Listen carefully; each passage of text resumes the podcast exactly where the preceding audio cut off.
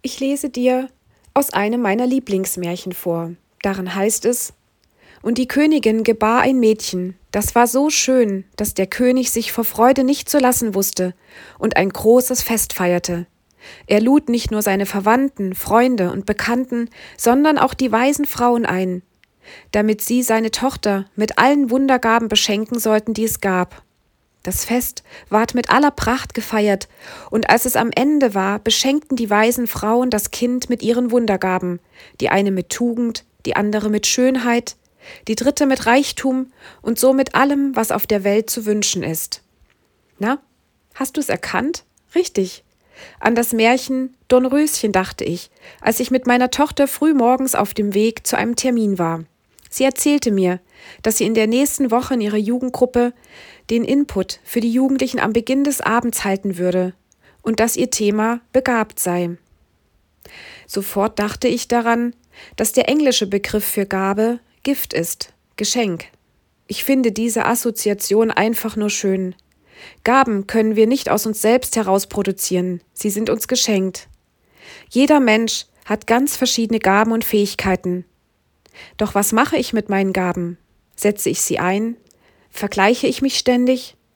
Denke ich, ich sei im Leben zu kurz gekommen? Vielleicht, weil ich zum Beispiel nicht mehr arbeiten gehen kann. Habe ich dann nichts in die Gesellschaft einzubringen? Und wie ist es mit dem anderen neben mir?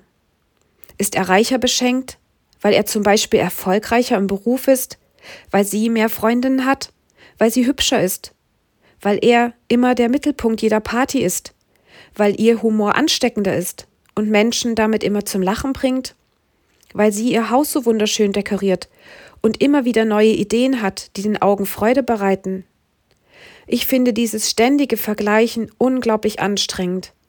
Und doch kann ich mich leider nicht davon freimachen. Wenn ich hier so im Wald laufe, der Wind in den Baumkronen rauscht, die Vögel ihr Morgenlied singen, dann denke ich, wie gut es mir doch geht, dass ich hier an diesem etwas trüben, aber trockenen Morgen laufen kann. Meine Beine tragen mich, meine Augen können die Umgebung wahrnehmen. Ich komme eben von einem gut gefüllten Frühstückstisch und konnte mich satt essen. Ich saß in einem Auto und konnte meine Tochter zu ihrem Termin bringen. Mein kleiner Sohn hat mir heute Morgen gesagt, Mama, du bist toll. Das hat mich in dem Moment sehr berührt. Ich frage mich, was ist eigentlich Begabung?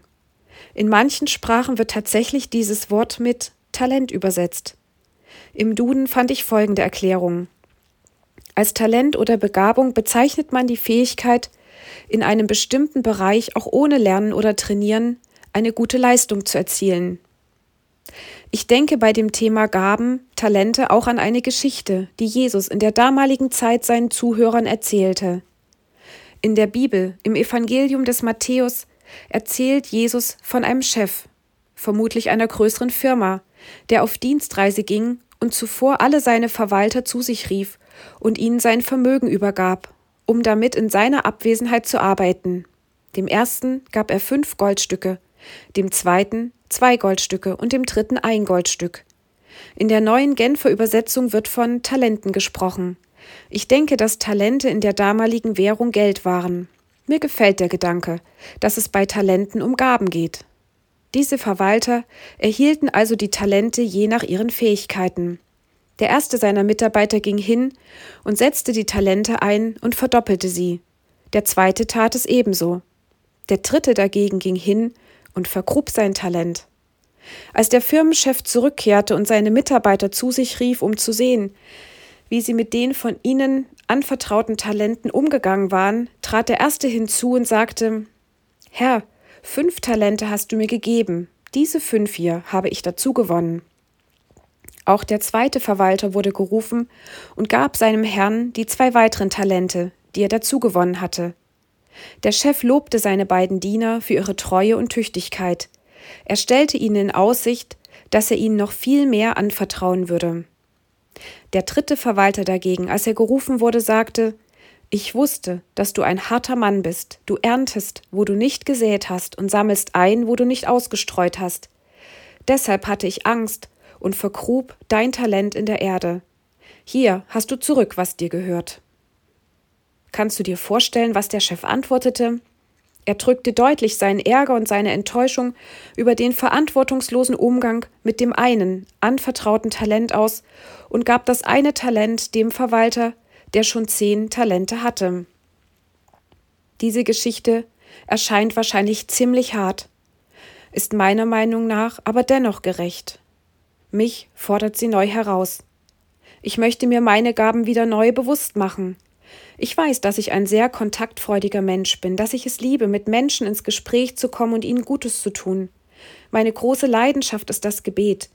Ich mag es gern, Gäste zu haben, und mir ist es wichtig, bei meinen Mitmenschen Gelegenheiten wahrzunehmen, bei denen ich davon erzählen kann, welche Hoffnung ich in meinem Leben habe, weil ich mein Leben Jesus anvertraute. Darüber hinaus singe und fotografiere ich gern und liebe es, Geschenke zu machen. Das Schönste ist für mich, wenn Menschen sich über das von mir ausgesuchte Geschenk freuen und spüren, dass sie mir wertvoll sind. Ich ermutige dich, dich auf den Weg zu machen, herauszufinden, welche Gaben und Talente dir anvertraut sind.